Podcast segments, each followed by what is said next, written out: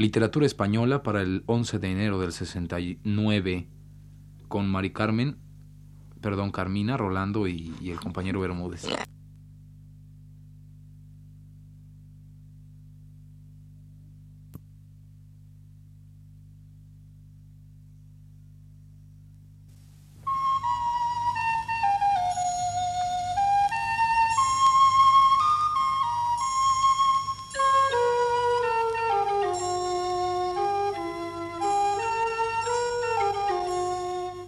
Este es el programa Literatura Española.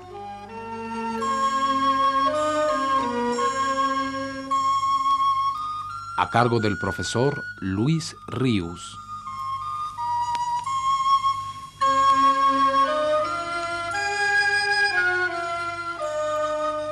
El profesor Luis Ríos nos dice. Las rimas de Becker, de las que vengo hablando hace varias semanas, ofrecen a los ojos del lector una rica galería de retratos de mujeres de rasgos físicos y espirituales cambiantes. Tratemos hoy de perfilar un poco algunos de los tipos femeninos bequerianos más característicos. Empecemos por ver a esa mujer silenciosa y luminosa a la cual dice el poeta.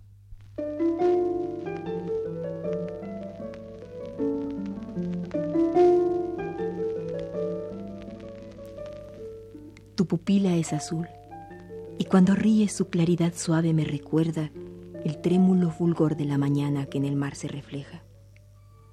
Tu pupila es azul, y cuando lloras, las transparentes lágrimas en ella se me figuran gotas de rocío sobre una violeta. Tu pupila es azul, y si en su fondo como un punto de luz radia una idea, me parece en el cielo de la tarde una perdida estrella.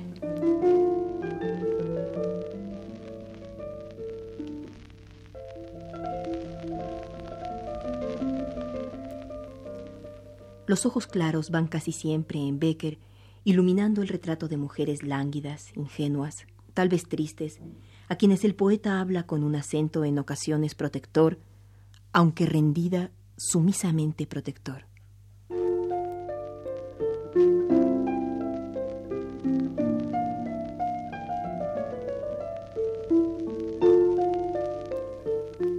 Porque son niña tus ojos verde como el mar te quejas. Verdes los tienen las náyades, verdes los tuvo Minerva, y verdes son las pupilas del azuriz del profeta. El verde es gala y ornato del bosque en la primavera. Entre sus siete colores brillante el iris lo ostenta. Las esmeraldas son verdes, verde el color del que espera, y las ondas del océano y el laurel de los poetas. Es tu mejilla temprana rosa de escarcha cubierta, en que el carmín de los pétalos se ve al través de las perlas. Y sin embargo sé que te quejas porque tus ojos crees que la afean, pues no lo creas, que parecen tus pupilas húmedas, verdes e inquietas, tempranas hojas de almendro que al soplo del aire tiemblan.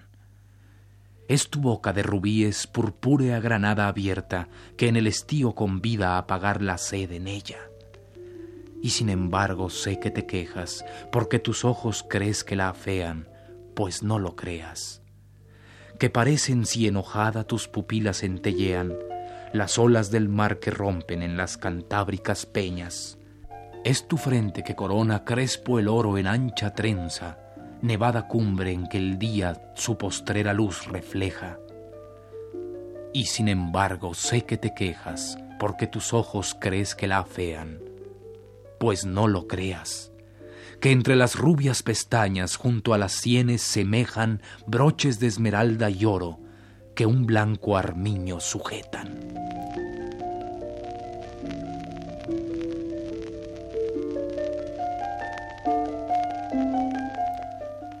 La pureza, tan incitante para el poeta sevillano, la melancolía, la ve generalmente en estas frágiles mujeres rubias y pálidas, tan delicadas como esta, a quien le dice,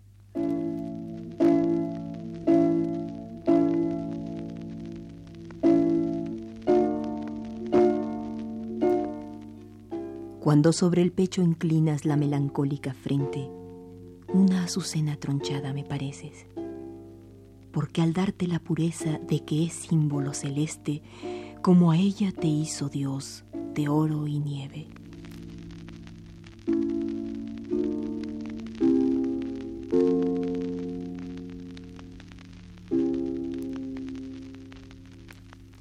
Alguna vez el poeta vela el sueño de una mujer así, sintiendo cómo en él se realiza más verdaderamente la comunicación y la entrega del amor. Recordemos esta otra rima.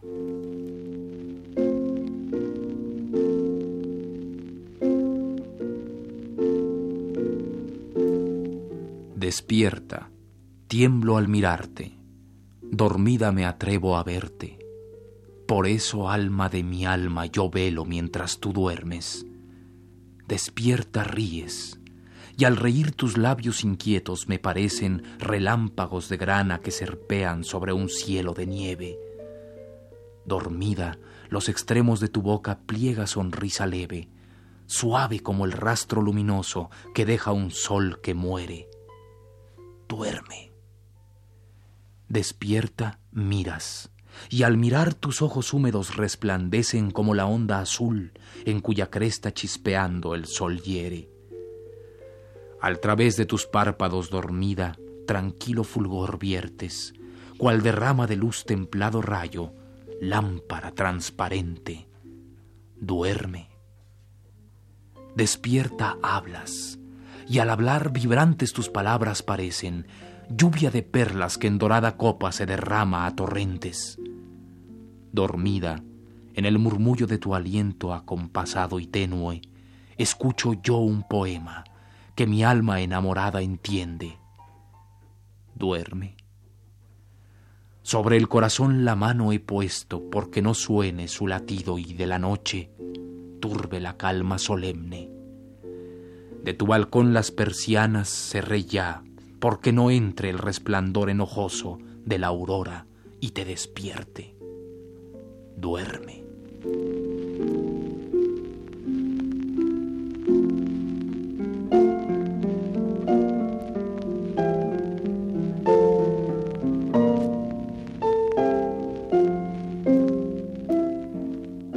En contraste con este tipo de mujer, luminosa, suave, frágil, hay otra tan bequeriana que se nos ofrece arrolladora en su belleza firme, violenta, poderosa.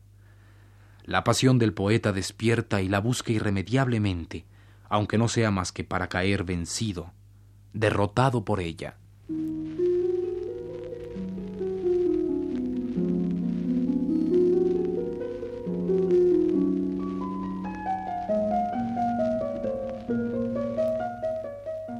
Eras el huracán y yo la alta torre que desafía su poder.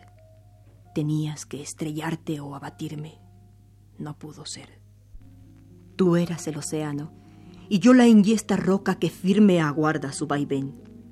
Tenías que romperte o que arrancarme. No pudo ser. Hermosa tú, yo altivo, acostumbrados uno a arrollar, el otro a no ceder. La senda estrecha inevitable el choque. No pudo ser.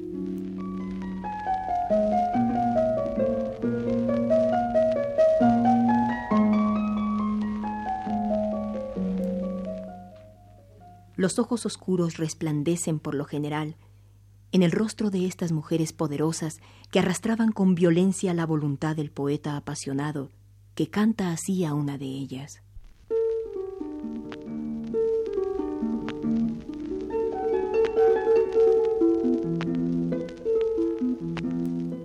Te vi en un punto, y flotando ante mis ojos la imagen de tus ojos se quedó, como la mancha oscura, orlada en fuego, que flota y ciega si se mira al sol. A donde quiera que la vista fijo, torno a ver sus pupilas llamear, mas no te encuentro a ti, que es tu mirada, unos ojos, los tuyos nada más. De mi alcoba en el ángulo los miro desasidos fantásticos lucir. Cuando duermo lo siento que se ciernen de par en par abiertos sobre mí. Yo sé que hay fuegos fatuos que en la noche llevan al caminante a perecer, Yo me siento arrastrado por tus ojos, pero a dónde me arrastran, no lo sé.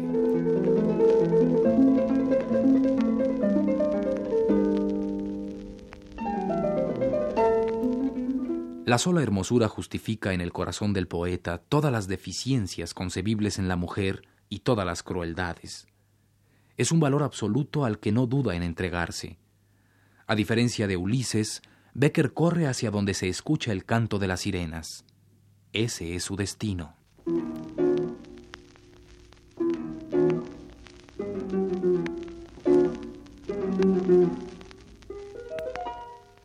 ¿A qué me lo decís? Lo sé. Es mudable, es altanera y vana y caprichosa. Antes que el sentimiento de su alma brotará el agua de la estéril roca. Sé que en su corazón nido de sierpes no hay una fibra que el amor responda, que es una estatua inanimada, pero es tan hermosa.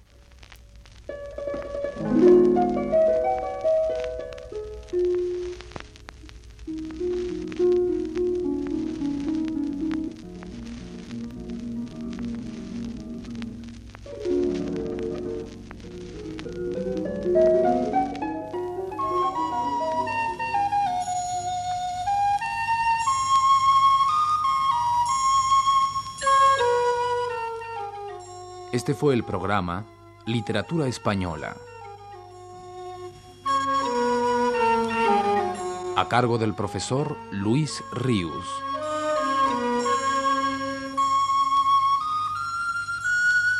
Realización técnica de Antonio Bermúdez.